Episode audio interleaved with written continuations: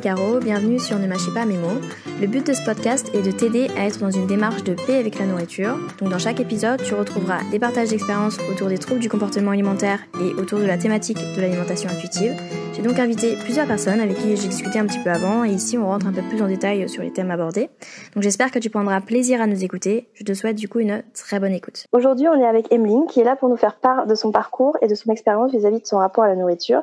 Je laisse donc te présenter Emeline. Donc bonjour, ah, merci Caroline pour euh, pour cette invitation à ton podcast. Euh, donc je m'appelle euh, je m'appelle Emeline, je suis naturopathe Actuellement, en fait, je suis en cours de formation euh, pour accompagner les troubles du comportement alimentaire. Et en tant que naturopathe, je m'intéresse euh, particulièrement aux problématiques euh, liées au stress, à la fatigue et tout ce qui va en fait être en lien avec le comportement alimentaire de manière générale. Tout simplement parce que c'est une problématique que j'ai expérimenté euh, par le passé de nombreuses années, donc, euh, donc ça me tient à cœur. D'accord. Du coup, c'est pour ça que tu t'es tournée vers cette formation? Et Oui, pour deux choses. En fait, euh, premièrement, je me suis rendu compte que dans, durant ma formation naturopathie, on n'avait pas du tout les clés pour accompagner euh, les troubles du comportement alimentaire, voire même euh, j'estimais que euh, ce qu'on pouvait nous apprendre était dangereux d'un point de vue comportement alimentaire. Et effectivement, c'est une problématique moi qui, par mon passé et par mon expérience, qui faisait que j'avais vraiment envie de d'approfondir ce sujet, que ça soit sur les troubles du comportement alimentaire ou que ça soit même sur le comportement alimentaire de manière globale, c'est-à-dire que même sur une alimentation, enfin comment dire, un comportement alimentaire qui est troublé, sans que ça soit un trouble du comportement alimentaire type TCA. Euh, mhm. Même ces, ces problématiques-là, elles, m'intéressent beaucoup parce que ça touche énormément de personnes et clairement, euh, j'ai pas, on n'a pas du tout eu les outils dans ma formation pour euh, pour avoir euh, cet accompagnement-là. Ce qui est dommage parce qu'en naturopathie, on a une vision globale de la personne. Euh, on s'intéresse que ça soit au niveau émotionnel, on s'intéresse à son sommeil, on s'intéresse à plein de choses. Et en fait, on n'a jamais parlé du comportement alimentaire. Et du coup, bah, je me dis, bah non, en fait, il manque quelque chose, en fait. Mais oui, oui, je comprends. Mais du coup, est-ce que tu peux définir quand même ce que c'est la, natura... la naturopathie? Ah oui, oui, très bonne question. la naturopathie, donc c'est l'art de préserver sa santé par euh, des moyens naturels. Et en fait, ça s'appuie sur plusieurs euh, fondamentaux. Donc, c'est-à-dire que déjà de base, on part du principe que chaque personne est différente. Si toi, par exemple, tel aliment euh, te convient, ça va pas forcément être le cas de ton voisin, euh, qui lui, peut-être que ça va lui donner des troubles digestifs. Puisque voilà, chaque personne est différente. Donc ça, c'est vraiment un des piliers de la naturopathie. L'autre point qui est important, c'est qu'on va vraiment chercher euh, les causes.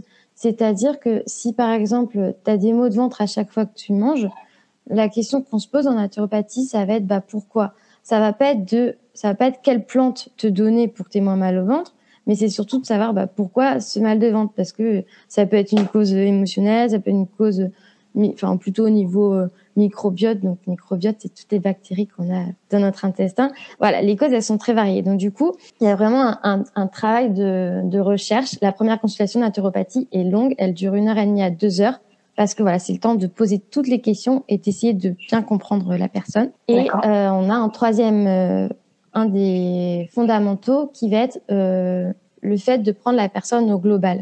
On s'intéresse à son sommeil, enfin, on va s'intéresser à tout ce qui va être gestion du stress, tout ce qui va être émotionnel, bien sûr l'alimentation, comment ça se passe aussi euh, euh, au niveau récupération physique, au niveau gynécologique. Enfin voilà, on s'intéresse à la personne en globalité.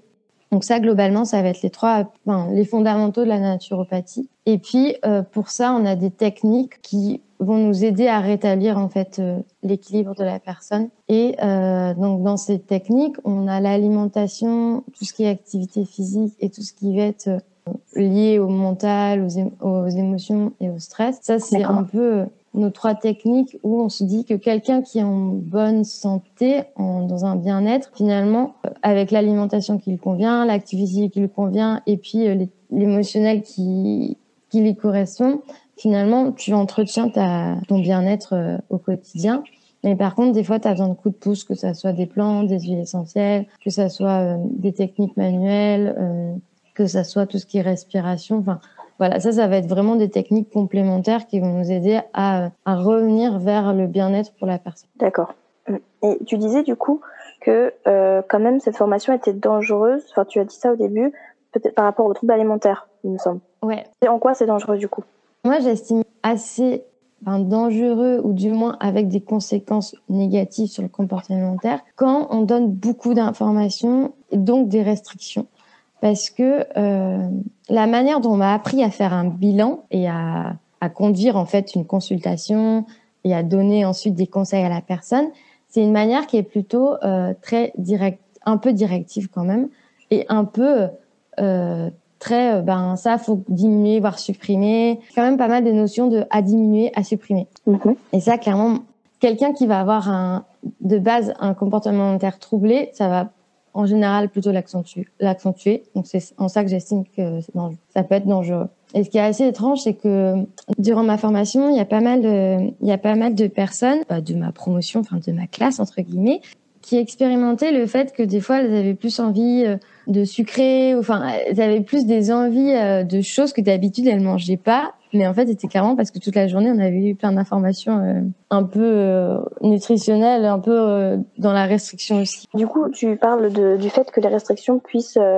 accentuer les, les, troubles alimentaires. En, en, quoi, du coup, tu penses que les restrictions sont un problème pour les personnes qui ont des troubles alimentaires? En fait, euh, dès qu'il y a une restriction, que ça soit conscient ou inconscient, c'est-à-dire qu'on te dise faut pas manger ça, donc que tu limites un, un planning type régime, ou même que ça soit inconscient, c'est-à-dire une restriction que toi tu te dis ça c'est pas bien, ça c'est aussi une restriction, mmh. une restriction qu'on appelle cognitive. Et en, en, fait, ce qui est dangereux, c'est que dans tous les cas, euh, ça, ça va forcément engendrer d'une de la frustration. Et donc, euh, le cerveau, c'est un peu... Souvent, quand j'explique à mes consultants, je le compare un peu à un petit enfant, c'est-à-dire, on lui dit, fille pas si, bah forcément, il a envie de le faire. Donc, si on te dit, mange pas ça, ça se trouve, à la base, tu n'avais même pas envie de manger ça. Mais comme on t'a dit, il faut pas, faut pas que tu le manges, bah forcément, tu as, du coup plus envie, enfin, tu as, envie de, de le manger. Il y a un côté rebelle, quoi. Euh, oui, c'est ça, exactement. Oui, il y a un côté rebelle qui est logique parce que parce que le, on n'est pas fait pour manquer de quelque chose. Donc forcément, c'est une alerte que quand on te de quelque chose, forcément derrière tu as une alerte qui se met qui se met en route en fait. Donc ça c'est la c'est d'une part pourquoi la restriction euh, va engendrer euh, un comportement alimentaire qui est moins serein. Et en fait, l'autre chose qui fait que c'est compliqué d'avoir restriction, c'est que ça nous fait, ça ça coupe les personnes de leurs règles, enfin de leurs besoins internes. C'est-à-dire que euh, quand on est dans l'écoute de son corps, on se rend compte qu'il va nous dire j'ai faim, j'ai pas faim, euh, j'ai envie de cet aliment, j'ai envie de cet autre aliment. Enfin voilà, mine de rien, il nous donne beaucoup de messages sur euh, ce qu'il veut qu'on mange. Mhm. Et en fait, les restrictions, elles vont, elles vont venir éteindre les messages parce que du coup, c'est, ça va être une règle externe qui va prendre le pas. Ça va être, j'ai pas le droit de manger ça. Donc du coup, forcément, ça, ça coupe complètement des, de nos signaux internes, en fait. Tout à fait. Mm. C'est dommage. Ah oui, complètement. Et d'ailleurs, du coup, euh, je t'avais posé la question de ton rapport à la nourriture et tu m'avais dit qu'actuellement, il est serein, mais que ça n'a pas toujours été le cas parce que justement, tu as eu des troubles alimentaires et notamment des restrictions. Tu m'as parlé de restrictions cognitives et qualitatives. Est-ce que tu peux expliquer un peu ce que c'est? La restriction cognitive, ça va pas être forcément euh, dans les quantités, ça va pas être forcément, ça va pas forcément se voir dans l'assiette ou mhm. euh, où on va avoir euh, une petite portion. Donc c'est pas forcément une question de quantité, mais par contre ça va être vraiment au niveau euh, au niveau mental, vraiment bah, au niveau du, du, cerveau, on va vraiment se dire ça c'est pas bien, je, je devrais pas en manger en fait. D'accord. Ou je devrais pas trop en manger. En tout cas moi je définis comme ça, de, le fait d'avoir des catégories d'aliments, de diaboliser certains aliments, on se dit ça j'ai pas le droit de trop en manger. Peut-être que je peux un peu, mais j'ai pas le droit de trop en manger. Ça derrière, c'est la restriction cognitive. D'accord. Et euh, du coup, tu, tu m'as dit que euh, tu avais donc actuellement un rapport serein à la nourriture, mais que ça n'a pas toujours été le cas. Qu'est-ce que tu as qu'est-ce que tu as vu comme trouble alimentaire exactement? Mon parcours, donc je vais retourner à, à l'enfance. Mhm. Quand j'étais euh, enfant, j'ai pas eu de problème particulier. Enfin, j'ai pas eu de problème particulier. J'avais pas du tout euh, des parents qui étaient dans finis ton assiette absolument. Enfin, voilà. Pour le coup, j'étais plutôt accompagné positivement dans ce sens-là.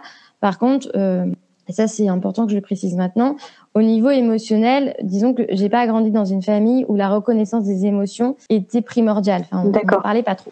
Au lycée, j'étais un peu dans le contrôle, mais c'était pas, euh, j'étais pas dans les troubles du comportement alimentaire ni rien, mais j'étais un peu dans le contrôle. Ça venait d'où du coup cette envie de contrôle? À l'époque, j'avais et jusqu'à assez récemment. L'estime, euh, j'avais une estime de moi qui était assez faible et niveau acceptation de mon corps aussi. Alors que vraiment, faut le savoir, j'étais j'étais euh, j'étais mince euh, à l'époque. Enfin, clairement, c'est toujours pareil. Hein, quand on voit des photos de, de, nous, on se dit mais pourquoi? Et du coup, j'avais aussi cette notion de contrôle pour pouvoir contrôler mon apparence. D'accord. Donc ouais, donc même si j'avais pas de trouble du comportement alimentaire, mon enfance et mon adolescence, j'avais quand même des problématiques d'estime de soi, de valeur de soi et euh, des problématiques, euh, on va dire, de non non reconnaissance euh, des émotions et de pas savoir ce que c'est. D'accord. Et ensuite, pendant mes années d'études supérieures, j'ai eu une année un peu un peu difficile et pendant quelques mois, j'étais dans le dans l'hyper contrôle où j'ai pas eu de diagnostic d'anorexie, mais mais clairement, c'était les prémices parce que je mangeais vraiment peu en quantité. Euh, mais en fait, ce qui s'est passé, c'est que j'ai vite basculé dans la volimie non vomitive. D'accord. Euh, C'est-à-dire que j'avais des grosses envies de manger, des grosses compulsions, mais que je compensais autrement que par le vomissement. Je compensais avec le sport et avec des restrictions plus importantes ensuite. D'accord. Euh, donc suite à ça, j'en ai parlé assez vite et je pense que c'est là où euh, j'ai eu de la chance. J'en ai parlé assez vite à, à ma mère.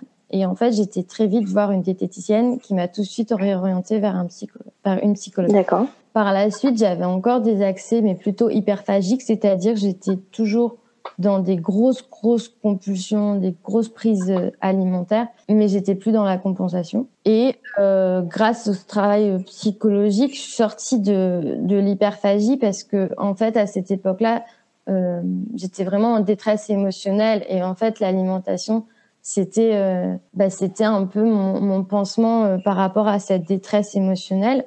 Donc ça, du coup, en travaillant dessus, en étant accompagnée, je suis sortie naturellement de ces troubles du comportement alimentaire. Mais ce qui s'est passé, c'est qu'en sortant de ces troubles du comportement alimentaire, je ne suis pas du tout sortie de d'une alimentation troublée. C'est-à-dire que par la suite, j'ai pas retrouvé un comportement alimentaire serein. J'étais plus dans les troubles, comme défini par euh, DMS. Enfin, j'étais plus dans les troubles comportementaires, mais, mais clairement, j'avais pas du tout un rapport à l'alimentation serein. Et là, on va dire que par la suite, euh, je pense que j'étais euh, j'ai été dans l'orthorexie. Donc l'orthorexie, c'est quand on a une, une obsession de manger euh, sainement. D'accord. Pas forcément pour une question de poids, mais pour une question de santé. Donc ça, clairement, je l'ai été. Et donc du coup, avec l'orthorexie, j'avais toujours des moments de compulsion en fait. Et ça, ça a été quand même assez pendant quelques années en fait, parce que j'avais, je pense, ouais, entre mes 20 ans, mes 22 ans, grosso modo, j'étais euh, dans les trous du comportement alimentaire. Et en fait, euh, de mes 22 ans à mes 27 ans, j'étais par contre dans l'alimentation, euh, ce que j'appelle troublée. D'accord. Ok. Alors, j'ai plusieurs questions. Euh, par rapport à tout ce que tu viens de dire, euh, il y a une question que je me pose principalement, c'est est-ce que tu sais d'où ça vient cette cette envie d'hyper contrôle justement, enfin cette envie, cette, ce problème d'hyper contrôle que tu as eu, euh, qui t'a qui a ensuite entraîné l'anorexie euh, et la boulimie, tout ça? D'où c'est venu euh, principalement ce, ce, ce besoin d'hyper contrôle du coup? Alors euh, pour le coup, c'était un parallèle un peu avec avec ma vie où où émotionnellement j'étais très instable je je j'avais pas confiance en moi, j'avais pas du tout confiance aux autres et du coup c'était un moyen d'avoir un contrôle dans ma vie. Du coup ça passait par l'alimentation. Avec du recul en tout cas c'est comme ça que j'interprète. C'était de pouvoir au moins contrôler quelque chose dans ma vie et du coup bah, l'alimentation et également à cette époque-là et pendant longtemps le lien entre mon apparence et euh, et l'estime que je me portais euh, pour moi, il était euh, hyper important en fait. si entre guillemets j'avais un corps qui me plaisait ou qui entre guillemets plaisait aux autres, eh ben ok, ça me donnait un peu de valeur, ce qui est complètement faux. Mais en tout cas, c'est ce que je ressentais. Et du coup, l'hyper contrôle, ça me permettait quand même de d'avoir un, enfin en tout cas c'est ce que je pensais, d'avoir un, un, un corps qui pouvait peut-être me donner de l'estime. D'accord, oui, je comprends totalement. oui, ça empirait les choses totalement. Pourquoi du coup euh, tu liais euh, l'estime de toi euh, à, à l'apparence de ton corps En fait, est-ce que c'était l'influence de, de, ce que tu voyais dans sur les réseaux, dans les pubs, dans ou est-ce que c'était ton entourage euh, qui te faisait penser ça? Est-ce que est-ce que c'est la société en général? Qu'est-ce qui te qu'est-ce qui te faisait dire que ton estime de, toi elle était elle était liée forcément à ton à l'apparence de ton corps justement? Du côté de ma famille, pour le coup, ça a jamais été ça a jamais été comme ça. On a j'ai pas euh, j'ai pas du tout vécu dans une dans un environnement qui était euh, qui jugeait euh, l'apparence des autres personnes, pas du tout. Il y a j'ai quand même grandi avec une éducation très bienveillante envers nous, mais envers euh, envers les mhm. autres. De même, mine de rien, euh, bah, à l'époque, euh, les réseaux sociaux, c'était Facebook, c'était pas c'était pas Instagram ni rien. Et heureusement, parce que clairement, je pense que si quand j'étais adolescente ou même quand j'étais jeune adulte, il y avait eu Instagram, il est fort probable que j'aurais eu des troubles beaucoup plus forts. Donc c'est pour moi, c'est pas les réseaux ni mon environnement familial, mais moi je le lis clairement à, à la à la société en général. Enfin, je suis je me considère euh, du mieux que je peux féministe et clairement il y a quand même une pression sociétale sur les femmes, sur l'apparence, sur euh, que ça soit euh, au niveau publicité ou dans les magazines, etc.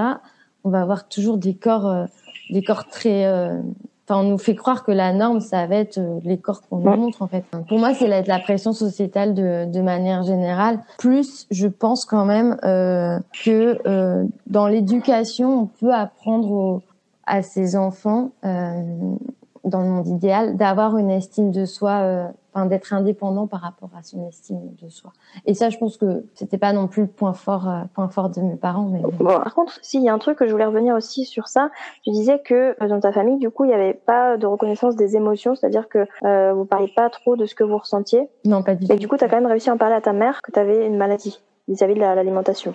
Ouais, et c'est rigolo parce que je me suis fait la réflexion hier. J'étais en train justement de repenser à mon parcours, euh, sûrement parce que je savais que j'allais j'allais en parler avec toi. Et, et, et, vraiment, je me suis dit, bah, je, je serais incapable de savoir pourquoi sur ce sujet-là j'en ai parlé à ma mère, alors que sur plein d'autres sujets, euh, il y avait pas mal de choses qui étaient tabous, que ce soit sur, notamment sur la sexualité. Enfin, il y a des choses qui étaient tabous et je sais pas pourquoi sur euh, sur ce sujet-là, quand je me voyais faire des compulsions, sachant que c'est quelque chose que je comprenais pas en fait. Les premières fois que je faisais des compulsions, je comprenais pas du tout ce qui m'arrivait. Et, et j'étais un peu ouais, j'étais complètement perdue. Et et je serais incapable de d'avoir une explication rationnelle de pourquoi j'en ai parlé à ma mère sur ce sujet alors que euh, alors que j'ai vraiment toujours eu du mal à parler euh, ouais on, on est on va dire qu'on n'est pas une famille qui parle beaucoup de ses problèmes. Euh. D'accord. Comment tu lui as présenté? Est-ce que tu lui as dit voilà j'ai ça, euh, je ressens ça quand je mange? Enfin comment est-ce que tu lui as expliqué euh, ce que tu avais du coup? En fait à l'époque j'étais en j'étais à l'étranger pour un stage. J'étais en Espagne mhm. pendant trois mois et je devais revenir fin octobre et ensuite reprendre. Enfin c'était dans cadre de mes études, mais du coup, en, fin octobre, je vais retourner en France et puis du coup retourner dans ma vie d'étudiante. Et en fait, euh, ce qui s'est passé, c'est que à un moment, je me rendais compte que j'allais pas du tout bien, et du coup, sur un week-end, euh, je suis rentrée en France en septembre. D'accord. Et je crois que c'est à ce moment-là que j'en ai parlé, mais je lui ai dit, bah, je comprends pas ce qui se passe. Tout d'un coup, je mange beaucoup. Elle l'a pris comment du coup? Elle a pris ni bien ni mal. Elle l'a pris où elle m'a dit, bah, je vais prendre rendez-vous pour toi chez la diététicienne c'était une diététicienne que ma sœur avait déjà vue, je crois. Voilà, elle m'a accompagnée. Euh, euh j'ai voulu qu'elle fasse le rendez-vous avec moi parce que je pense que c'était mon moyen aussi de, de décrire concrètement ce qui se passait pour moi. D'accord.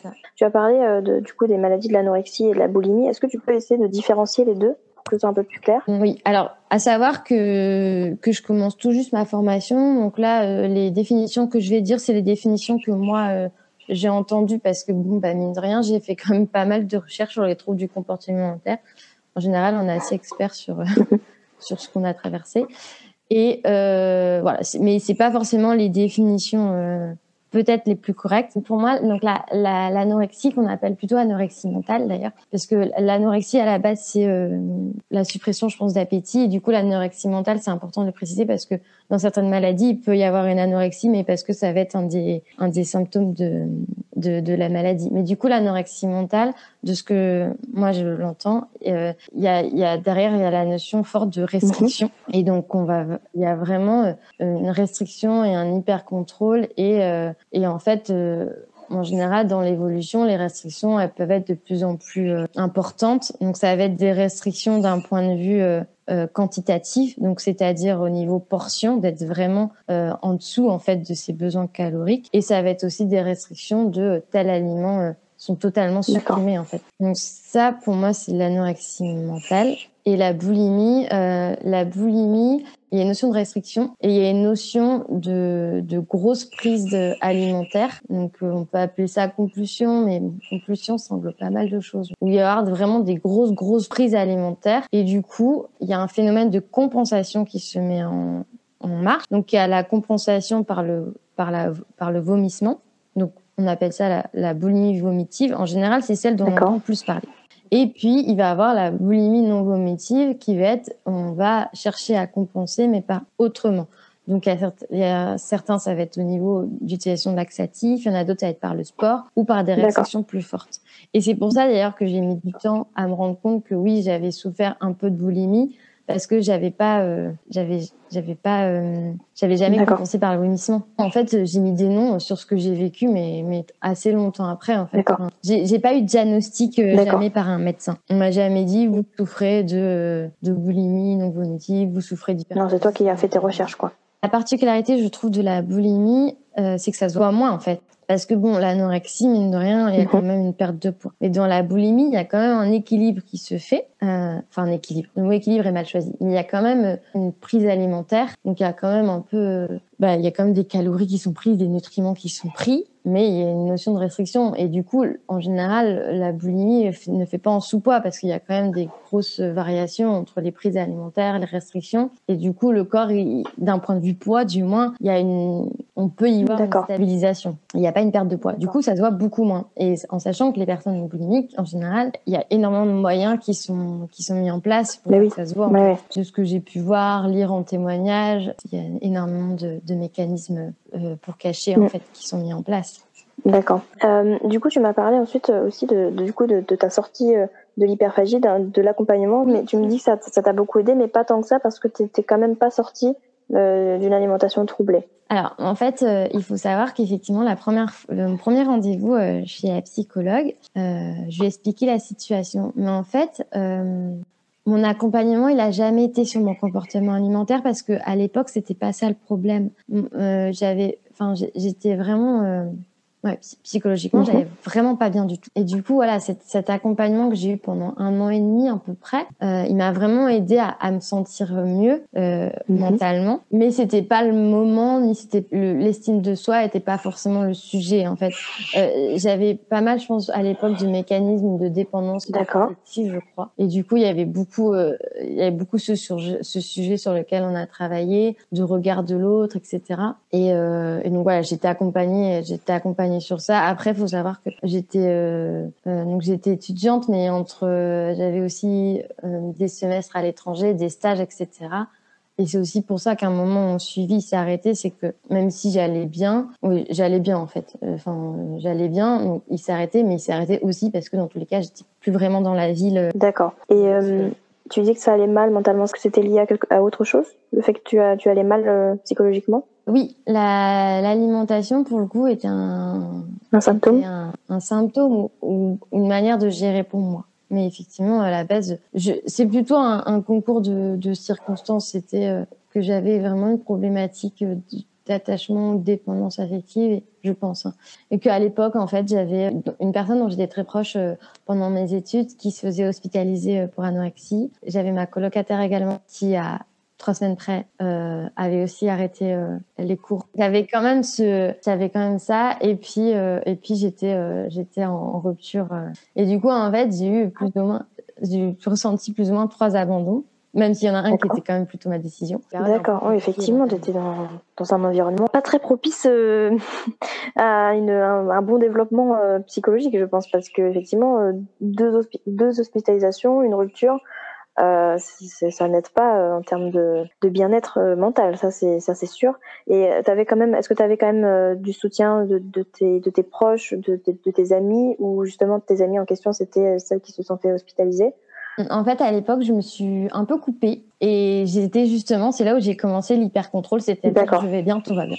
Et donc du coup, je, je sortais un peu plus. J'avais des amis hein, sur lesquels compter, mais euh, la personne qui était, qui était partie en hospitalisation, c'était vraiment la personne dont j'étais le plus proche. Et, euh, et du coup, oui, j'ai vraiment eu un mécanisme de je vais bien, tout va bien. Euh, je montre que tout va bien, mais en fait, j'allais pas du tout bien et je pense que les Mhm. personnes le savaient très bien d'ailleurs.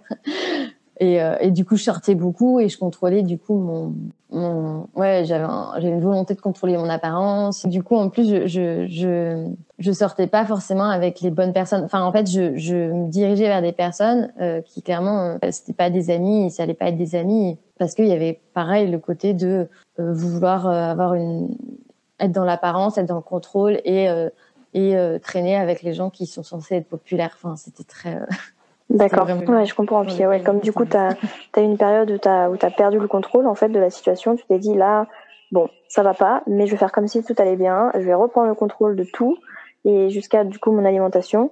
Euh, et du coup, bah, ça a entraîné plein d'autres euh, choses un peu négatives ensuite, quoi, finalement. Du coup, tu m'as dit que aujourd'hui, tu avais un rapport serein à la nourriture. Et euh, qu'est-ce que tu entends par serein? Serein, déjà, je passe pas euh, toute ma journée euh, à, à penser à ce que je dois manger. Parce que ça a été le cas pendant de nombreuses années où c'est-à-dire que, enfin, pas toute la journée, mais, mais j'étais quand même euh, beaucoup dans qu'est-ce que je vais manger, faut faire ci, faut manger ça, etc.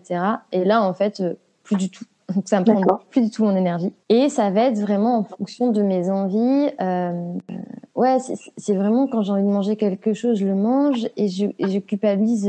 Je culpabilise pas, ou alors même si, imaginons, ça m'arrive de culpabiliser, euh, je le vois très, enfin, je, je l'observe très vite et euh, donc j'arrive très vite à chasser euh, la culpabilité, mais c'est de plus en plus rare, hein, pour être honnête. Donc pour moi, un rapport à l'alimentation serein, c'est euh, écouter mes signaux internes, donc c'est-à-dire quand j'ai faim, ce dont j'ai envie. Je peux aussi avoir des envies émotionnelles et euh, utiliser mes connaissances parce que j'ai quand même des connaissances nutritionnelles. Donc utiliser mes connaissances pour venir enrichir ces signaux.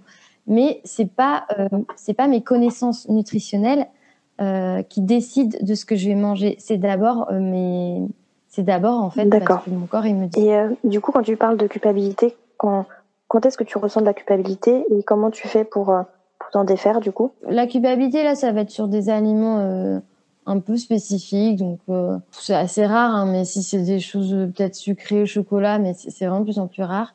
Et, euh, et en fait, je m'en défais, c'est-à-dire que dès que je commence à manger, que j'observe que j'ai un- une mini pensée de, de culpabilité ou plutôt de restriction, genre tu devrais pas, tout de suite je l'observe et en fait tout de suite je j'essaye d'avoir une autre pensée qui est je m'autorise à, à manger et en général je me dis mais si tu veux tu peux finir euh, tu peux le manger en entier en fait.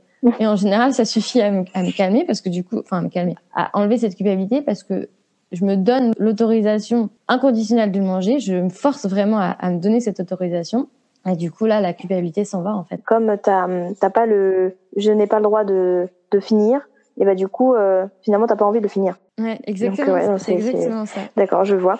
Euh, du coup, je, je t'avais je t'avais posé la question de ton expérience vis-à-vis des régimes et des rééquilibrages alimentaires, et tu m'as dit que t'en- as jamais fait. Et pourquoi du coup? non, Ça t'a jamais euh, Parce que j'imagine que t'en as entendu parler quand même. Alors, j'en avais pas entendu parler tant que ça parce que de base, j'ai quand même euh, grandi dans, dans une famille où, où on, mangeait quand même relativement euh, ce qui peut correspondre à quelque chose d'équilibré. Et donc, il y a aucun moment où je me suis dit, euh, je me suis dit euh, que je devais changer ça en fait. Le, le problème pour moi, c'était c'était mes compulsions, c'était mes envies émotionnelles. Ça, c'est pour moi, c'était le problème, mais c'était pas ce que je, c'était pas ce qu'on m'avait appris à Et manger qu'est-ce que t'entends par alimentation équilibrée? Alimentation équilibrée dans le sens où qui correspond aux au, au standards euh, euh, D'accord. légumes, protéines animales, enfin, voilà. Et, euh, et ça, en fait, j'ai- toujours eu des légumes dans mon assiette et j'ai toujours apprécié avoir des légumes dans mon assiette. D'accord. Pour euh, approfondir un peu le sujet de, de- des, des rééquilibrages, tout ça, qu'est-ce que tu penses de, l'outil euh, de l'IMC C'est pas un outil que j'utilise D'accord. beaucoup. pas Pourquoi? Déjà, le poids, ça, pour moi, ça m'indique pas grand-chose. C'est-à-dire que sous- ça m'arrive en consultation d'avoir des personnes hein, qui viennent euh, pour une perte de poids, des choses comme ça. Et c'est vrai que en général, je demande jamais, je demande jamais le poids. C'est Mhm. les personnes qui me le donnent elles-mêmes d'ailleurs. Mais est-ce que en tant que là, en tant que naturopathe, pour moi, ce qui est essentiel, c'est que euh, la personne, pour qu'elle soit en, en santé, c'est euh, c'est la notion de, de bien-être physique. Donc, c'est-à-dire de pas se sentir fatigué, de se sentir euh, voilà en forme, etc. De, de pas non plus attraper toutes les, enfin un rhume chaque matin, voilà, de se sentir en forme. Ça, pour moi, c'est le bien-être physique, de pas forcément d'avoir une digestion qui se passe bien, etc. Et puis il y a le bien-être mental qui rentre dedans. Donc euh, le bien-être mental, euh, ça, ça englobe tellement de choses, mais mais le fait de se sentir bien. Et du coup, euh, pour moi, le poids, il me donne, c'est, c'est pas un indicateur de, de santé. Donc tu te bases pas dessus du tout dans ton dans, dans ta pratique? Non, pas du tout, parce que euh, parce que tu peux avoir quelqu'un qui a un IMC entre guillemets dans la norme et euh, et qui va être quelqu'un qui va être hyper fatigué euh, avec euh, avec euh, peut-être des syndromes prémenstruels hyper hyper présents, des règles hyper douloureuses. Mhm. Un, une détresse émotionnelle, enfin voilà, alors que l'IMC il va être correct. Et puis tu peux avoir quelqu'un qui va avoir un IMC qui est pas censé être dans la fourchette et qu'en fait c'est une personne qui est très en forme. Tout est une question de d'hygiène de vie finalement. Parce qu'en fonction Oui. de ton hygiène de vie, ben, Oui. ton corps il réagit euh, différemment. Donc euh, que et c'est pas une question de poids, c'est vraiment une question d'hygiène de vie. Euh, quand tu parles, quand tu parlais de la naturopathie, tu parlais de Mm. de- d'un certain équilibre entre le sommeil, euh, l'alimentation, euh, le le mental et tout. Et donc si euh, bah il y a un de ces facteurs, donc l'alimentation notamment, mais aussi euh, le sommeil, le, stress, etc. qui entrent en jeu, ben peu importe ton poids, euh, tu peux euh, très mal le vivre et du coup être très mal dans ta peau. Oui, voilà, exactement. Et du coup, c'est pour ça que c'est toujours important d'avoir le contexte de comment la personne se situe euh, par rapport à, à son comportement alimentaire ou par rapport à Mm. comment elle se sent en fait. C'est hyper Tout important pour moi d'avoir Mm. ce contexte-là. Mais du coup, je t'avais demandé comment tu as entendu parler de l'alimentation intuitive. Tu m'avais répondu que tu en avais entendu parler euh, lors de ta formation de naturopathie euh, via euh, les vidéos d'Eliane, c'est ça? Oui, oui, oui. Je pense que quand j'ai commencé ma formation naturopathie, j'étais encore en train de me poser des Mhm. questions sur mon comportement alimentaire, qui était euh, très euh, euh, quand même dans le contrôle et dans des petites compulsions. Et du coup, euh, moi, à, l'époque, euh, c'était la faute de mes, Mhm. de mes émotions, en fait. Parce que j'ai toujours les mêmes émotions et il est serein. Donc, euh, donc voilà. Et, et du coup, je pense que j'en étais vraiment à un moment où j'avais essayé plusieurs choses. euh, au niveau psychologique, j'étais accompagnée sur, enfin, par plusieurs praticiens de praticiens différents, pas forcément pour l'objectif alimentaire, mais pour des objectifs de stress, etc. Et du coup, là, j'étais arrivée à un point où je comprenais pas pourquoi j'avais euh, encore euh, des compulsions. Et je pense que du coup, j'ai cherché, j'ai cherché, j'ai cherché. Je je saurais plus comment je suis tombée dessus, mais je suis tellement heureuse euh, d'avoir euh, découvert euh, l'alimentation intuitive en début de formation naturopathie. Chaque, j'avais cours euh, quatre jours euh, sur sept, et donc du coup, euh, pendant toute une journée de cours, on t'explique que ça c'est pas bien, ça ça fait ci, ça c'est pas bien pour tel organe, nanana, entre guillemets. Et en même temps, j'étais en train d'être dans la découverte de l'alimentation intuitive, de la restriction cognitive. Et du coup, c'était très rigolo de voir à chaque fois, enfin pas très rigolo, mais mais disons que j'ai vraiment pu expérimenter euh, la restriction cognitive parce que clairement toute la journée, on, on- j'étais un peu là-dedans en fait. Ça c'est pas bien, etc. Et du coup, tout- pendant toute une année de formation, j'ai un peu euh, évolué ainsi, c'est-à-dire que euh, je me rendais compte de plus en plus de euh, ce que mon cerveau interprétait, ce qui était bien, pas bien, et du coup comment je réagissais ensuite. À... D'accord, donc ça c'était très, ça complétait quoi ta, ta formation finalement. Ouais, mais c'était un peu, j'ai appris euh, en l'expérimentant, donc c'était clairement pas le, le plus agréable, mais euh, mais du coup je, je, je l'ai expérimenté. C'est-à-dire que par exemple, euh, je me souviens très bien euh, d'une fois, donc c'était plutôt en, fin d'année, donc j'avais quand même pas mal, euh, enfin j'avais quand même pas mal avancé au niveau alimentation intuitive. Et puis je me souviens d'une fois où j'avais une énorme envie de chocolat, etc. le soir, comme souvent d'ailleurs. Enfin comme souvent, euh, c'était souvent le chocolat que je me tournais. Mais vraiment j'avais une grosse grosse envie et je comprenais pas trop. Et en fait après je réfléchissais et en fait pendant, la journée, on avait parlé, on avait parlé, je crois, de, de pathologie en lien avec. En lien avec Mhm. euh, en lien avec le foie et euh, et du coup euh, moi j'avais fait le lien direct Tu t'es sentie en fait inconsciemment euh, restreinte? ah oui, oui. Et c'est vrai que je, je comprenais pas et, et j'ai vraiment eu ce mécanisme à chaque fois d'observer et d'essayer de comprendre ce qui Mhm. s'était passé pour avoir une compulsion. Je me suis vraiment du moment où je m'étais rendu compte, bah oui, c'est normal que tu aies eu cette envie et du coup cette compulsion parce que c'était pas une envie de un carreau, c'était une envie de finir la tablette en fait. Et, et je me suis vraiment du moment où je m'étais rendu compte que c- cette envie-là de finir la tablette, elle, elle c'était pas un pro- une problématique d'émotion émotionnelle, mais c'était vraiment parce que toute la journée j'avais eu j'avais eu Oh, pas mal d'injonctions. Oui, c'est- en fait, tu grâce à l'alimentation intuitive, tu te rendais compte euh, de, de certains, de certaines influences que tu pourrais avoir sur le, le c'est pas bon, ça fait ça, ça provoque ça. Euh, c'est, enfin, sur euh, sur les potentielles euh, répercussions sur le corps. Et du coup, euh, tu te rendais compte quand tu faisais des compulsions vis-à-vis de ces de ces, de ces interdictions un peu en, gros. Oui, exactement. En fait, ça m'a aidé à comprendre mes compulsions. Sur le coup, pendant mon année naturo de formation, pardon, ça m'a pas forcément, euh, j'ai pas forcément arrêté les compulsions parce que bah mine de rien, j'avais quand même des informations et et que et que bah le discours de, des formateurs était ce qu'il était. Donc je pouvais pas euh, contrôler ça. Par contre, enfin, je n'avais pas d'action sur ça.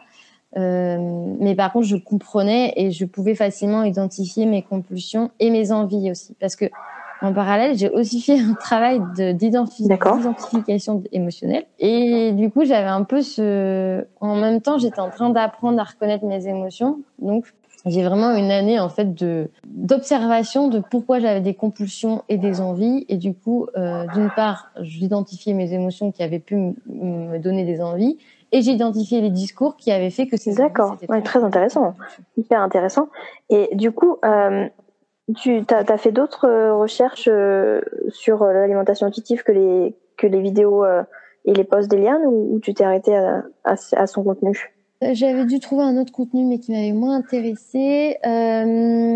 D'accord. J'ai acheté son livre. Enfin, j'ai lu son livre. Et, euh, et en fait, après, j'ai aussi acheté le livre en anglais, mais que je n'ai pas fini de lire. De, base, j'ai quand même euh, beaucoup euh, lu ou euh, vu de contenu en rapport avec l'acceptation du corps, euh, avec oui, quand même, avec l'estime de soi, l'acceptation du corps. Donc notamment, il y a Myriam Lava sur Instagram qui a pas mal travaillé ce sujet-là. Et puis notamment des vidéos du, du groupe, parce qu'il y a quand même des conférences qui étaient intéressantes. Ok. Et euh, du coup, pour toi, c'est quelle est ta définition de l'alimentation intuitive? L'alimentation intuitive, euh, c'est vraiment une reconnexion pour moi à son corps et euh, et ça et ça permet en fait euh, de manger effectivement en fonction de sa satiété, mais pas que en fonction de ses envies, mais pas que. C'est aussi prendre en compte euh, les signaux de son corps et ça pour moi c'est hyper important donc c'est pour ça qu'il y a vraiment la notion de reconnexion à soi et à son corps en fait et euh, et en même temps l'alimentation intuitive elle prend en compte quand même les connaissances euh, que l'on peut mhm. avoir sur les aliments l'alimentation intuitive elle permet aussi de de faire euh, ce chemin euh, d'observation également quand même de nos émotions et de ce qui se passe dans notre tête c'est vrai que moi, en tout cas, l'alimentation intuitive, ça a été énormément d'observation. D'accord. Comprendre ce qui se passe. Et c'est tout un chemin qui permet, du coup, de retrouver un comportement, une relation avec la nourriture. D'accord. Est-ce que tu as eu un accompagnement en plus, euh, en complément de, de, cette, euh, de cette démarche? Euh, Non. Non, non. Euh, j'ai fait un travail, mais assez récemment, mais mais pas sur l'alimentation, mais plutôt euh, au niveau, euh, oui, euh, au niveau émotionnel, etc. Mais mais non, j'ai pas, pas jugé ça nécessaire? Alors, je ne dirais pas que j'ai pas jugé ça nécessaire, mais dans tous les cas, pendant ma formation naturopathie, c'était pas envisageable parce que je pense que ça aurait été très, ça aurait été très compliqué hein, de se sortir de la restriction pour vraiment expérimenter ce que c'était de pas avoir des restrictions au quotidien. ça a été quand même beaucoup plus facile après quand j'ai terminé. Mais je pense que ça peut être nécessaire parce que ça peut quand même, par exemple, il y a, il y a cinq, il y a cinq ans, si j'avais été accompagnée par l'alimentation intuitive, euh, j'aurais pas euh, passé cinq ans à essayer de comprendre mhm. euh, ce qui se passait, pourquoi j'ai des compulsions, euh, j'aurais été plus vite en fait. Mais là, en fait, comme j'ai quand même, euh, j'avais quand même fait un travail émotionnel, tout, enfin, j'ai, de toute façon, de base, je, je demande assez rapidement de l'aide quand je vois que ça va pas au niveau mental. Quand tu dis que tu demandes souvent, enfin que tu demandes facilement de l'aide, euh, je trouve ça assez euh, euh, pertinent de, de, de, de, rebondir sur ça parce que c'est vrai que des fois ça peut être euh, vu comme comme une faiblesse quand on a quand on quand on va vraiment pas bien psychologiquement et que c'est notamment donc lié à la nourriture ou à l'estime de soi ou euh, enfin bref que tout, tout ça est lié c'est difficile déjà de, de, déjà de comprendre et ensuite de se dire bon là j'ai besoin d'aide euh, je vais euh, me, tourner vers tel tel professionnel ou peut-être tel proche c'est toi pour toi c'est pas enfin c'est devenu pas difficile parce que quand même encore une fois je reviens sur le fait que que tu as été dans une famille qui avait un peu euh, a priori la difficulté de d'exprimer ses sentiments. Comment euh, tu as eu ce changement euh, d'état d'esprit sur l'expression de tes, émotions et tes sentiments et de te rendre compte que quand tu besoin, enfin que quand ça va mal, tu as besoin d'aide et que tu peux euh, solliciter l'aide d'un professionnel ou de quelqu'un. Donc même si on n'exprime pas nos émotions, euh, je suis quand même dans une famille où, où euh, globalement mon entourage est est quand même déjà allé chez le psychologue. Enfin, je veux dire, ma sœur avait déjà été accompagnée psychologiquement, mon frère aussi, ma mère aussi. Euh, donc déjà, c'était quelque chose que je voyais pas comme. Euh, D'accord. Je voyais pas négativement.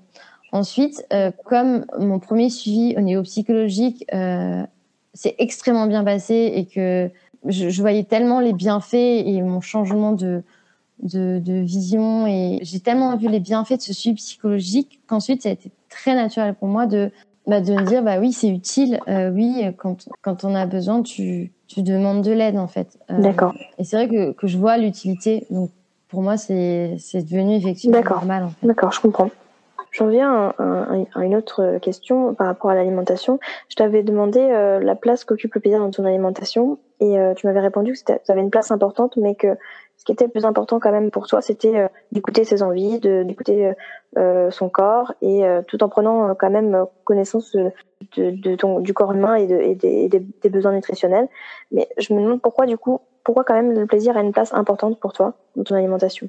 Alors j'ai réfléchi à cette question après et en fait, je me suis dit que, que ma réponse euh, était un peu fausse, dans le sens où finalement, quand, même quand j'écoute mes envies et, euh, et, euh, et, mes besoins de mon corps, eh ben, je ressens quand même du plaisir à manger ce que je mange. C'est sûr, ça va pas être le même plaisir que si on me fait euh, découvrir, euh, euh, je sais pas, un, un mhm. entremets qui est super bon, mais en fait, je ressens quand même du plaisir finalement. Et je m'en suis rendu compte ça qu'après, où quand je mange quelque chose qui me correspond et ce dont j'avais envie, ça me fait plaisir. Et pour moi, la notion de plaisir, elle est importante euh, parce que ça veut le plaisir, ça veut quand même dire qu'on répond euh, à nos règles et à nos mhm. sensations internes.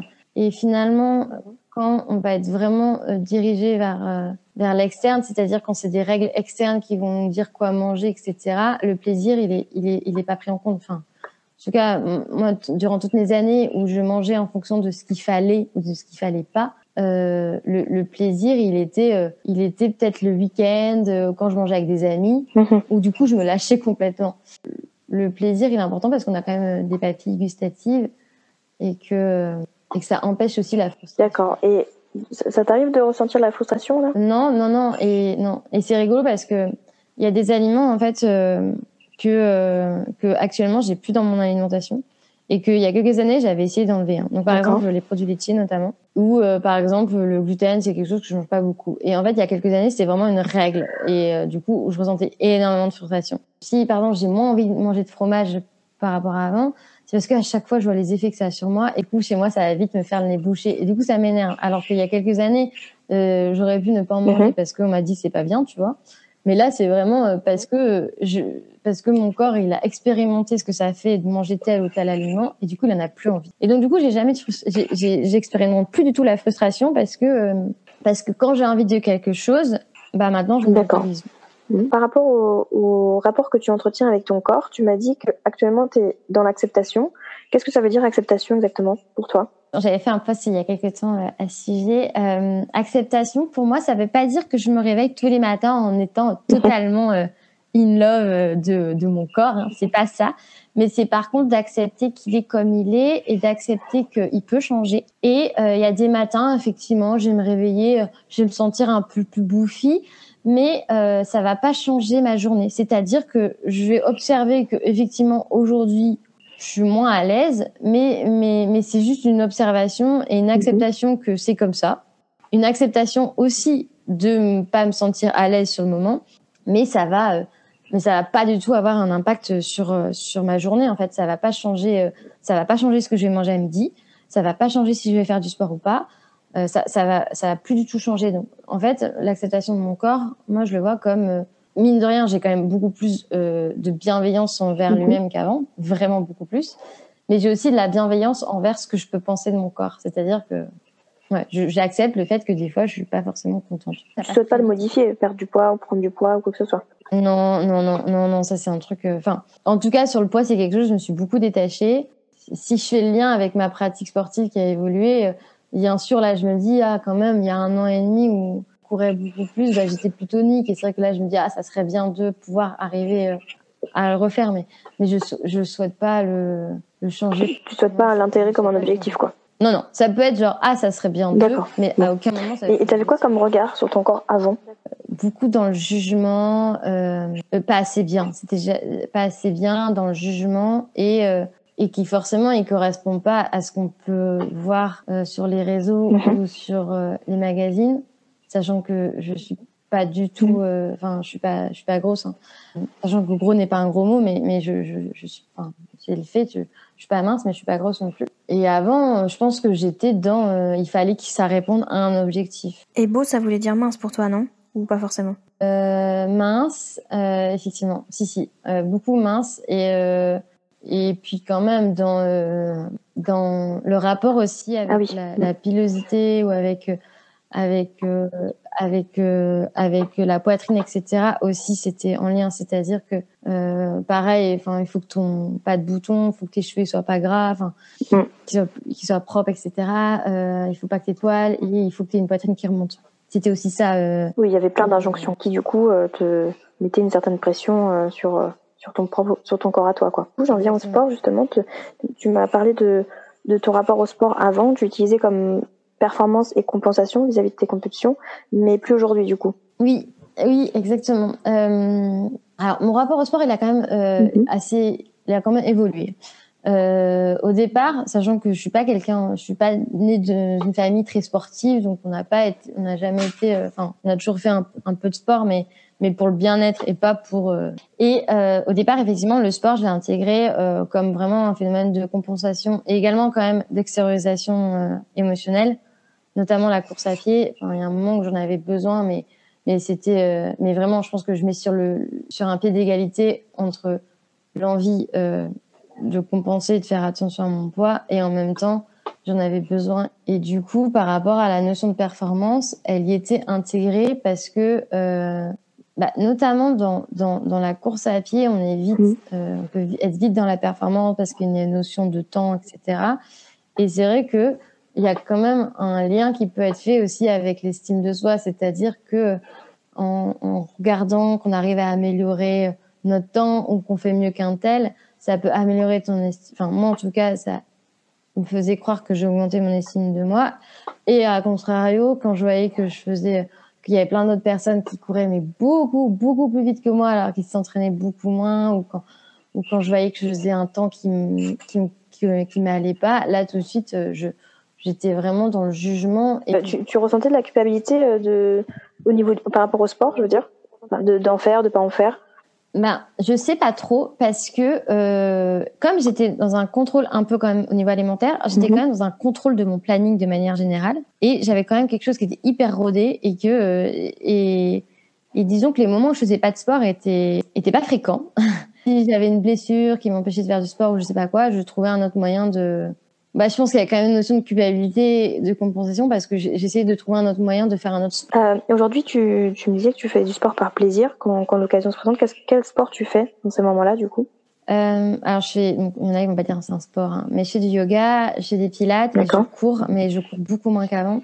En ce moment, j'ai pas le temps et euh, et disons que c'est moins ma priorité du coup. C'est-à-dire que si à un moment j'ai du temps, je vais pas me dire faut absolument que j'aille courir je fais plus mon emploi de temps à, partir de ça et je fais en fonction aussi de bah, de, de de ma fatigue. Je fais quand même mhm. beaucoup attention à, à ma fatigue et et je, je vais pas me forcer à me lever à 6 heures du matin pour aller courir. Je suis plus du tout dans dans ça. Et effectivement, du coup, j'ai aucune culpabilité. Là, par exemple, j'ai pas eu de pilates cette mhm. semaine pour X raisons. Mhm. La semaine dernière, j'y suis pas allée parce que j'étais en formation. Ça fait 10 jours que j'ai pas couru.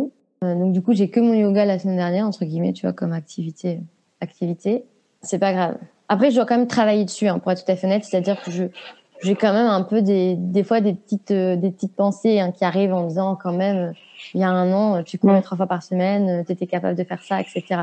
J'ai quand même des fois des mini pensées de comparaison qui arrivent. Hein. Tout n'est pas rose non plus, euh, mais euh, mm-hmm. ouais donc c'est un peu oui, c'est un peu faux. Je peux pas dire j'ai aucune culpabilité. J'en ai un tout petit peu. Quand tu dis oui, il y a certaines personnes qui pensent que le yoga c'est pas du sport. Euh, même dans ce que tu décris, euh, j'ai l'impression que du coup tu considères le sport comme, comme forcément une pratique euh, intensive plus ou moins intensive, euh, tandis que par exemple marcher ou juste en fait avoir son corps en mouvement, euh, tu considères peut-être pas ça comme du sport, je sais pas. Qu'est-ce que tu penses de, de ça du coup? La différence entre sport et activité physique. De l'activité physique, j'en fais parce que je, je là euh, dans mes journées, je, je, je l'après-midi, je dois beaucoup me déplacer. Euh, donc l'activité physique, j'en fais et je le ressens hein, parce que parce que si j'étais assise toute ma journée, là par contre, je pense que je ressentirais plus le besoin de d'aller d'aller d'aller courir etc donc je fais la différence entre une pratique sportive où là tu fais un sport et du coup effectivement tu es un peu plus dans l'intensité et avec l'activité physique mais pour moi tu peux totalement être en bonne santé en ayant une activité physique donc c'est-à-dire en marchant en faisant du mouvement comme tu l'as très bien dit mais du coup pour toi quel est le but du sport? Bah il y a quand même la notion de mouvement enfin d'un point de vue naturel on est naturopathie pardon on va être beaucoup dans euh, le mouvement c'est quand même quelque chose euh, le corps a besoin d'être en mouvement pour que tout circule. Donc il y a quand même ce but-là. Il y a quand même une notion de bien-être, euh, bien-être mental et aussi au niveau énergie. Enfin, euh, là j'ai eu en début d'année, j'ai eu quelques mois où où j'étais en, en, en, blessure, donc je pouvais pas du tout, enfin, j'avais pas du tout de pratique. Et puis en plus, il y a le confinement qui est arrivé et j'étais pas non plus dans mhm. j'avais pas non plus d'activité physique et c'est vrai que je me sentais moins en forme en fait enfin je me sentais toute mollassonne etc et, euh, et donc il y a quand même un côté euh, on se sent mhm. on se sent bien et puis selon les sports il y a un petit côté un peu méditatif que je trouve chouette. Il y a le côté social aussi un peu. Euh, j'ai une pratique qui est très individuelle. Du coup c'est vrai que de base j'ai jamais j'ai jamais aimé pratiquer un sport collectif parce que Ouais, parce que pour moi, c'est quelque chose où je, où je suis nulle dedans. C'est peut-être aussi un, un, un, moyen pour toi de, de te retrouver avec toi-même, de, de, de, vraiment être en détente, en, en, en, détente ou vraiment, comment on peut dire, tu te dépenses vraiment pour euh, te défouler, te, en fait, vraiment extérioriser d'une certaine manière. Donc peut-être que tu as besoin de faire ça seul et, euh, et voilà, c'est tout. Mais disons que c'est dommage que je me suis coupée euh, de d'essayer des sports collectifs parce que euh, parce que c'est quelque chose que j'ai considéré que c'était pas pour moi, mais et que j'ai jamais essayé en fait de. Mais bon. Tu l'as jamais fait, mais c'est pas fini, hein, ta vie. Enfin, je veux dire, tu peux, tu peux encore euh, tester hein, d'autres sports, hein, si du collectif, hein, du coup. c'est pas, pas trop, il jamais trop tard. Euh, je t'avais posé la question de qu'est-ce qu'une alimentation saine pour toi, et euh, du coup, tu m'avais euh, répondu que c'est avoir un rapport à l'alimentation serein et où on mange selon sa satiété, ses envies, en prenant en compte encore une fois les, les connaissances nutritives. Est-ce que tu considères que ce que tu manges aujourd'hui est sain? Oui, sachant que je sais que ma définition, en, fait, le mot sain, je l'utilise très très peu. Je, je, je l'utilise même jamais.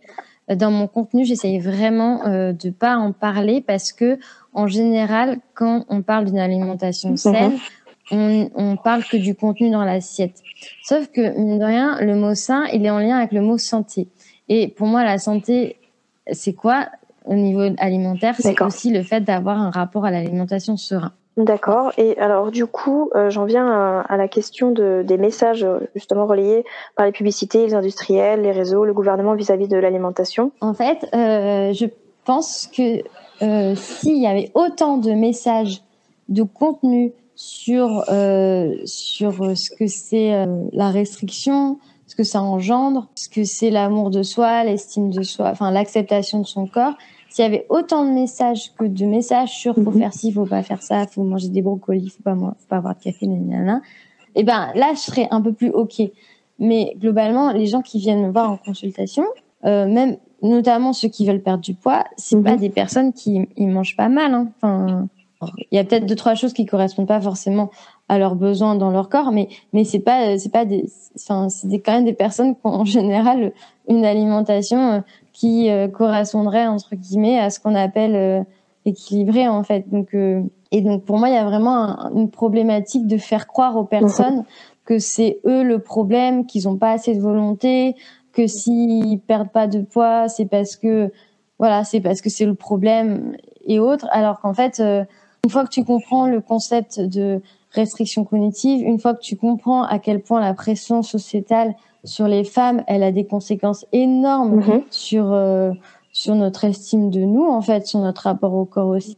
Et une fois que tu comprends que qu'en essayant de te détacher justement des injonctions euh, corporelles, tu es plus dans l'acceptation de ton corps et du coup tu es un peu moins dans l'objectif d'un poids. Une fois que tu comprends tout ça, ton rapport à l'alimentation, il, il, il s'en, retrouve mieux et même mentalement, et c'est ce qui est le plus important pour moi, tu t'en, tu t'en sors le mieux en fait. Mais, euh, Mais, mais pour comprendre tout ça, il faut que, il faut que les messages apparaissent. Et, et là, actuellement, euh, si on regarde des campagnes, je sais pas, moi, faites par le gouvernement ou autre, où il y a aucun moment où on parle de comportement alimentaire et, de bien-être mental. On, va parler, euh, mange 5% de fruits et de légumes dans la journée. Bois pas, enfin, mets pas trop de sel dans, dans, tes, dans ton alimentation, fais du sport, mais, mais à aucun moment on te dit sur Instagram, fais du tri dans les personnes que tu suis, euh, euh, fais attention, enfin, les magazines que tu achètes, prends du recul, regarde autour de toi euh, euh les personnes, leur corpulence, mhm. finalement, c'est ça, c'est un peu plus, c'est ça la norme, c'est ça la moyenne. Mais voilà, mais c'est ces discours-là, en fait. Comment tu accueilles tous ces messages, toi, en tant que, en tant que femme et, en tant que naturopathe, du coup? J'ai moins affaire à ces messages euh, que, que d'autres. Parce que sur Instagram, j'ai relativement un feed, enfin un feed, un, fil d'actualité et des personnes que je suis qui sont dans le même, euh, dans le même, dans la même approche que moi ou qui sont, enfin, sur, ou sur des thèmes sur le féminisme. Donc du coup, euh, je suis totalement détachée du culte du corps en fait. Vraiment. Et, et d'ailleurs, c'est assez, ça serait assez rigolo de, de revoir euh, mon, mon feed Instagram d'il y a quelques années où là, je suivais énormément de personnes euh, dans le culte du corps et, et où du coup, c'était clairement l'apparence était, était ce qui comptait le plus avec beaucoup de mhm. figures, des choses comme, enfin, des personnes comme ça. Et maintenant, mon fils, il ressemble à rien. Donc déjà, il y a quand même une notion de mhm. tri à faire. Il y a la notion de tri et il y a la notion aussi de suivre des personnes qui prônent aussi euh, bah, la bienveillance et qui et qui montrent le vrai aussi parce que c'est ce qui manque sur les réseaux sociaux. Du coup, finalement, en suivant des personnes ou en ayant affaire à du contenu vrai ou alors qui, qui, qui parle de problématiques liées à la pression sociétale ou à la place de la femme, en suivant ces contenus-là, on peut petit à petit selon mon point de vue, se déconstruire. Et qu'est-ce qui t'a amené à faire un, tri dans ton fil d'actualité et à trouver des personnes qui prônent les, les valeurs qui te correspondent? De mon côté, ça s'est fait très naturellement. Il n'y a pas un moment où je me suis dit, euh, je, j'enlève toutes ces personnes-là. Ça s'est vraiment fait petit à petit où ça m'intéressait moins. Et, et, et, je pense que indirectement, c'était une, une, période où petit à petit, je, je me rendais compte de ce que signifiait euh, le féminisme et je me rendais compte euh, des injonctions faites aux femmes. Et du coup, petit à petit, j'ai commencé à, à, suivre plus de personnes dans ce sens-là. Une conscience que euh, ce qui sur les comptes de Fit Girl ou sur ou d'autres comptes de ce type-là, que ça, ça, ça n'est pas la norme et ou, ou du moins que ça, n'est pas une généralité et, euh, et accepter aussi, enfin pas accepter, mais prendre conscience que euh, la beauté se trouve aussi ailleurs que sur des corps euh, minces et fit du coup. Je pense que ça allait de pair avec ça aussi. Tu avais envie de voir un peu plus de variété, peut-être. Oui, oui, et je pense que ça s'est vraiment fait petit à petit. Et même maintenant, sur la beauté, parce que j'ai la, la mmh, déconstruction est très, elle est énorme à faire. Enfin, on est tellement baigné dedans depuis qu'on est qu'on est enfant que que c'est très très long à faire. Et ce qui est intéressant, c'est que, enfin, maintenant, ma vision de la beauté, euh, je suis totalement consciente que euh, ce que je pense être beau, c'est ce qu'on m'a dit de penser être beau, et qu'il faut tout déconstruire. Par exemple, euh, quelqu'un qui va qui va dire euh, non, mais moi ça me dérange pas euh, que les personnes ne s'épilent pas, mais moi je trouve ça pas beau. Mais finalement, ce qui est intéressant de se poser la question, c'est est-ce que vraiment c'est notre première opinion, notre premier sentiment de voir, de penser que quelque chose n'est pas beau? Ouais, Est-ce que c'est ce qu'on t'a éduqué à penser Et c'est là où c'est hyper, euh, hyper intéressant, je trouve, de se poser la question. Selon moi, euh, enfin, effectivement, quand on a euh, un certain euh, une certaine définition de la beauté ou une certaine définition de, de ce qui est bon ou de ce qui est beau, etc. Enfin bref, tout ça, euh, c'est clair que ça vient forcément de l'éducation qu'on a eue ou du moins des valeurs qu'on nous a transmises vis-à-vis de ça.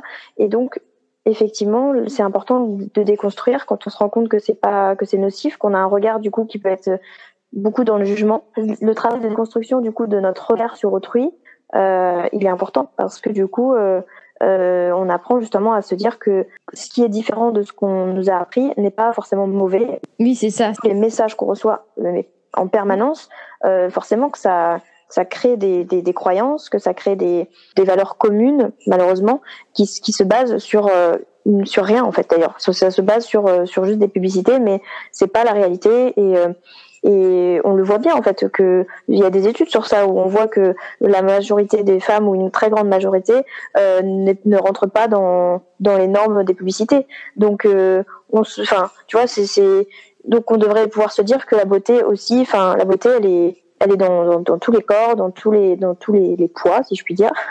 dans, ça ça n'a rien à voir. Enfin c'est juste le principal, c'est d'être euh, en cohérence avec soi-même, avec son corps et d'avoir une bonne hygiène de vie de manière générale. Euh, plus que enfin voilà plus que d'être dans, dans, dans, dans une minceur forcément quoi. C'est ça. Mais le truc c'est qu'on manque de représentation. Personnes grosses vont te le dire quand on s'intéresse un peu au sujet de la grossophobie c'est que t'as pas de représentation. Ou quand tu as une représentation que ça soit dans un film au niveau, tu as une personne grosse, en général, ça va être lié à un caractère qui va être un peu le rigolo de service, un peu le naïf. C'est une représentation qui est très, qui est pas très positive. Il y a aussi un problème de représentation. Tu vas pas représenter euh, des, des femmes avec, des, avec des poils, tu vas pas représenter euh, des personnes avec des bourrelets, tu vas pas représenter des personnes avec la cellulite.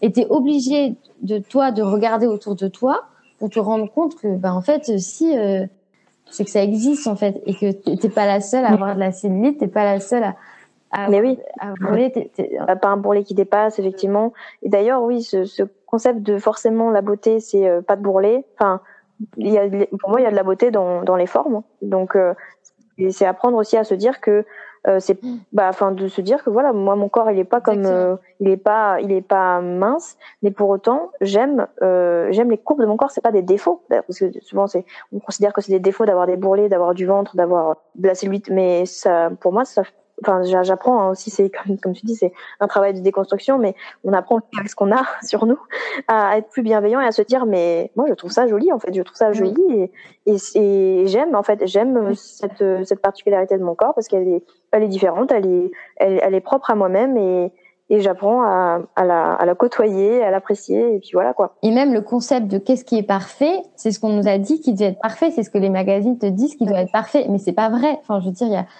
tu regardes les normes de Moyen Âge, euh, la personne, la femme entre guillemets parfaite, c'était plutôt la femme euh, avec euh, des formes, voire grosses en fait. Donc c'était ça la perfection. Donc finalement, c'est vraiment se détacher de ce qu'on entend, ce qu'on nous a dit. Enfin, c'est vraiment se détacher ce qu'on nous apprend ce qui doit être parfait. Ça, ça dépend aussi de la culture, hein, parce que c'est très euh, très occidental hein, de, de dire que la minceur c'est la beauté. Dans d'autres cultures, c'est la grosseur qui est de la beauté, enfin qui est considérée comme beau, qui est considérée comme normal et qui est considérée comme d'ailleurs synonyme de de bonne santé, d'être gros. Euh, donc ça dépend aussi de, de la culture. Enfin, j'exagère un peu peut-être ce que je dis, mais je veux dire c'est que ça dépend aussi euh, de là où on, de là où on habite, des, de la culture qui nous est vraiment euh, inculqué dans, dans le pays où on habite et euh, de savoir se savoir enfin réussir à se déconstruire de cette culture quel, quel que soit où quel que soit le pays où on habite. Parce qu'il y a dans le fait de de normaliser aussi euh, bah, le fait de, de, beaucoup manger c'est pas forcément non plus euh, euh une bonne enfin c'est pas non plus forcément une bonne chose pour la santé c'est enfin pour la santé pour le pour le bien-être de soi c'est juste ce qu'il faudrait prôner dans toutes après c'est facile à dire mais il faudrait prôner dans toutes les cultures c'est manger mange varié et mange juste mange varié et en fonction de ce que de ce que ton corps a besoin mais c'est tout. Il n'y a pas de mange trop enfin soit gros ou soit maigre euh, il faut un juste milieu mais en fonction de soi et de son poids de forme en fait. Oui mais c'est vrai que le, la notion de poids de forme elle est très peu elle est très peu mise en avant et du coup il y a encore beaucoup ce lien qui est fait entre entre minceur et bonne santé alors que Enfin, par exemple, actuellement, euh, je me considère en meilleure santé que quand j'étais euh, plus mince parce que j'ai ma santé mentale qui qui rentre en ligne de, de compte. Bah oui, c'est vraiment euh, très important à prendre en compte. J'en viens à ma dernière thématique qui est celle de, de ton plat préféré. Est-ce que tu peux nous, nous le partager? C'est des tagliatelles de riz avec une sauce cacahuète et avec une sauce soja et puis du coup avec, avec, des avec des avec des légumes et ça peu importe. Enfin je trouve que ça ça va mieux avec des brocolis quoi. Après j'ai du mal avec mhm. le concept de plat préféré parce que je me vois pas manger euh, un même plat tout le temps. Et qu'est-ce que tu ressens quand tu manges ce plat? Qu'est-ce qui t'apporte? Euh, ça a quand même un il y a quand même un, une notion réconfortante dans ce plat euh, surtout avec euh, avec euh, avec la purée de cacahuètes.